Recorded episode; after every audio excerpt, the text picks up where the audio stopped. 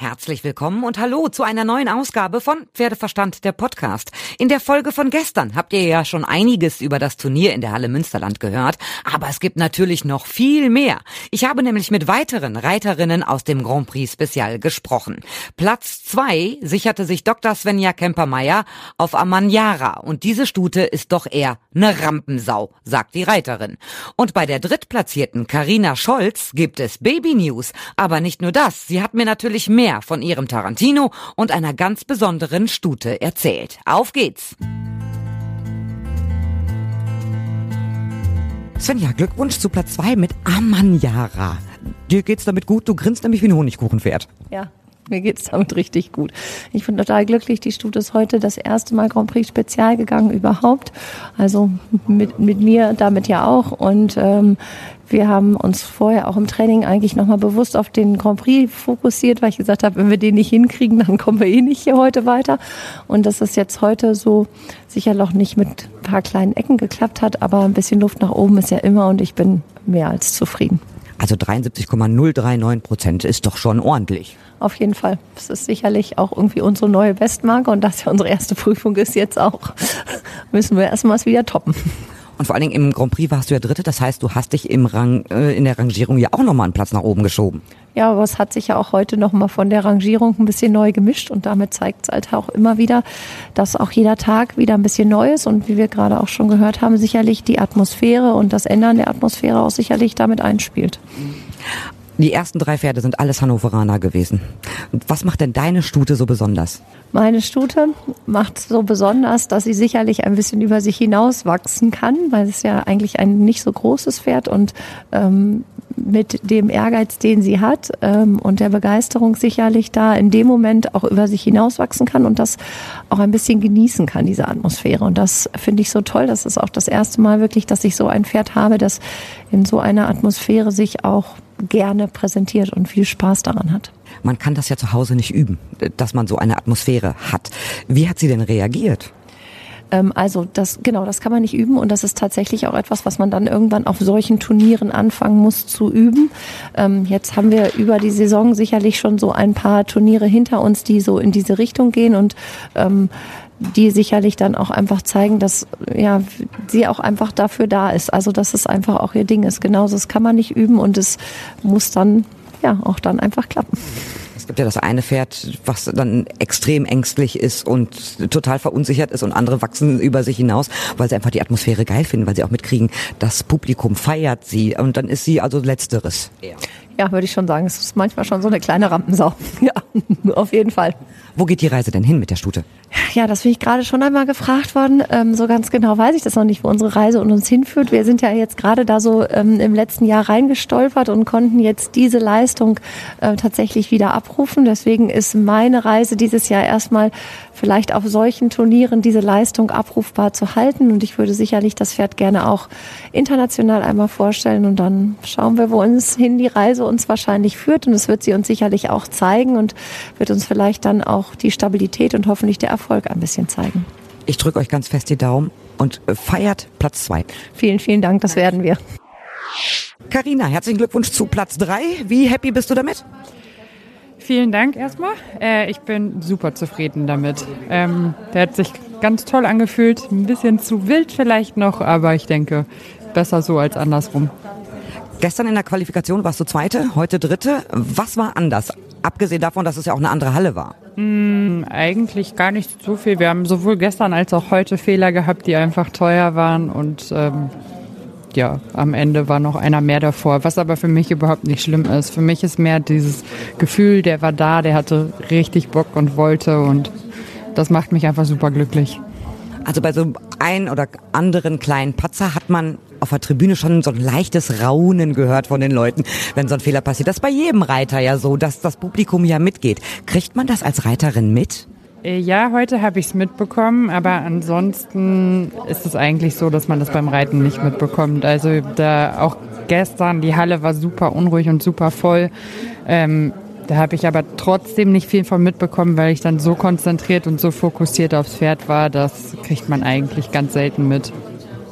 Tarantino ist also wieder total fit, war ja aber auch ein bisschen länger raus aus dem Sport. Wie hast du den jetzt langsam wieder angeschoben? Eigentlich ehrlich gesagt gar nicht so richtig. Wir haben so ein bisschen äh, ja, vor uns hingeritten zu Hause. Einfach nur total locker und ohne irgendwie ein großartiges Ziel. Und dann war schon mal so gern Weihnachten, dass ich zu Fabian gesagt habe, Mensch, der fühlt sich so gut an. Vielleicht will ich doch noch mal ein Turnier reiten. Und dann waren wir jetzt aber auch noch mal im Urlaub. Und dann habe ich gesagt, komm, ich habe jetzt eh nicht genannt, dann fahren wir jetzt erstmal in Urlaub und dann gucken wir mal, wie er dann drauf ist. Und ja, er war einfach spitze zu Hause. Und ich gesagt, komm, wir, wir fahren einfach noch mal. Also obwohl wir jetzt nicht, wer weiß, wie hoch im Training sind, sondern einfach ja so das tägliche Zuhause gemacht haben weil er jetzt auch länger raus war aus dem Sport. Ist das der Grund, warum du mit ihm nicht mehr im Olympiakader bist? Weil er einfach letztes Jahr auch nicht so viele Turniere gelaufen ist.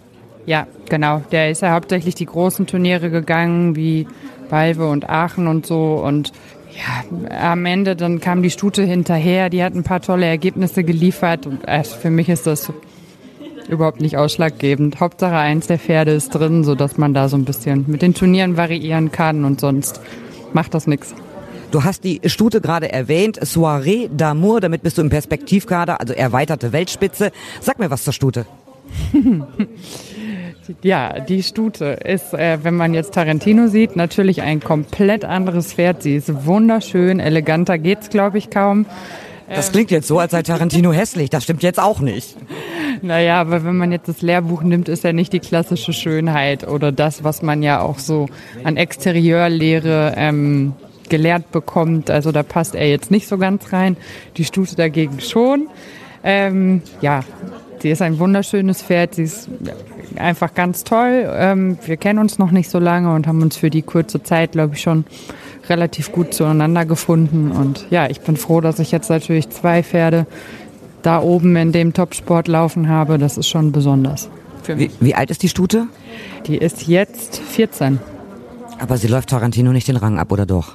Nein, überhaupt nicht. Ähm, wie gesagt, weil die Pferde einfach so unterschiedlich sind, dass man sie sowieso nicht miteinander vergleichen kann. Und ich denke, wir haben in Deutschland so viele Turniere, da kann man beide gleichmäßig einsetzen. Das wird kein Problem. Jetzt bist du ja schwanger. Und im März kommt, glaube ich, das Baby. Wie lange wirst du denn jetzt noch reiten? Och, ich habe mir da nicht so richtig ein Ziel gesetzt. Ähm, es ist jetzt definitiv das letzte Turnier gewesen. So viel äh, steht definitiv fest. Und den Rest mache ich jetzt zu Hause einfach so, wie es mir geht, wie ich mich fühle. Es geht nicht jeder Tag gleich. Es geht nicht jedes Pferd gleich gut. Das ja, entscheide ich immer so ein bisschen tagesformabhängig. Genau, du achtest so ein bisschen auf deinen Körper. Gibt es denn schon Pläne, wie lange du aussteigst? Es gab ja diese ganzen Diskussionen mit dem Mutterschutz bei den Reiterinnen. Wie wirst du das handhaben? Wann steigst du wieder in den Sattel und wirst auf dem Turnier sein? Davon mal ausgehend, dass alles gut ist und dass du auch dich fit fühlst und auch fit bist. Ja, ich muss sagen, ich habe mir da jetzt noch kein, kein Stichtag, Stichdatum, irgendwas gesetzt. Ähm, ich denke, Ende April Hagen wird vielleicht ein bisschen zu sportlich. Also beim letzten Mal hat es schon zwei Wochen, glaube ich, gedauert, bis ich dann wieder drauf saß. Ich glaube, das muss aber Zwei Wochen ist auch echt kurz, ne? Ja, aber ich glaube, es gibt welche, die haben es noch schneller geschafft, ne? Magst du dir nicht Zeit nehmen? Ich meine, das ist dann ja auch eine schöne Zeit, äh, das Baby kennenzulernen, eine Kennenlernphase, die ihr dann ja zu viert genießen könnt. Genau so ist es. Und deswegen denke ich, ja, im Prinzip wichtig ist, dass ich bis Balbe wieder im Sattel sitze und das ist im Juni, da habe ich ein bisschen Zeit und den Rest werden wir ganz spontan entscheiden, wie es uns allen so geht. Was ist denn dein Saisonziel? Aus sportlicher Sicht gesehen, also familiär wissen wir jetzt Bescheid, aber aus sportlicher Sicht das Saisonziel? Ja, Saisonziel, gut, wir haben dieses Jahr Europameisterschaften. Ich habe zwei Pferde, die auf einem ganz guten Niveau momentan laufen. Ja, es ist jetzt vielleicht ein bisschen hochgegriffen zu sagen, die Euro ist das Saisonziel, aber es ist natürlich, wenn man da in dem Kader auch ist und so irgendwo schon im Hinterkopf, dass man die Sichtungsturniere mitnimmt und dann gucken wir einfach mal, was geht mit einem von den beiden. Ich drücke dir die Daumen und erstmal alles Gute für euch, für eure kleine Familie. Dankeschön.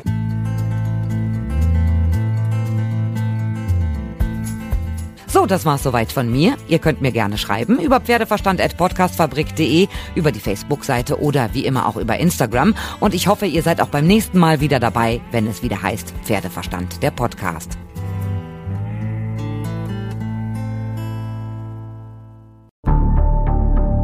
Wie lange kann ein Mörder sein dunkles Geheimnis bewahren? Wann bekommen die Angehörigen Gewissheit und die Opfer Gerechtigkeit? Jedes Jahr werden bei der Polizei rund 100.000 Menschen als vermisst gemeldet. Drei Prozent davon, also 3000 Menschen, bleiben länger als ein Jahr verschwunden. Einige werden nie wieder gesehen. Seit gut drei Jahren arbeitet die Polizei in NRW mit sogenannten Cold Case Units. Das sind Abteilungen, die wirklich nur damit beschäftigt sind, Mordfälle zu bearbeiten, die teilweise seit Jahrzehnten ungeklärt sind. Ich bin Mike Mattis, Radioredakteur und News Anchor und ich spreche mit Ermittlern über diese Fälle. In meinem Podcast Licht ins Dunkel, Cold Cases und ungeklärte Vermisstenfälle von hier beleuchten wir gemeinsam mit Profilern, Staatsanwälten und Mordermittlern Cold Cases und ungeklärte Vermisstenfälle aus ganz Deutschland. Immer in der Hoffnung, dass Angehörige endlich Gewissheit und die Opfer Gerechtigkeit bekommen. Licht ins Dunkel.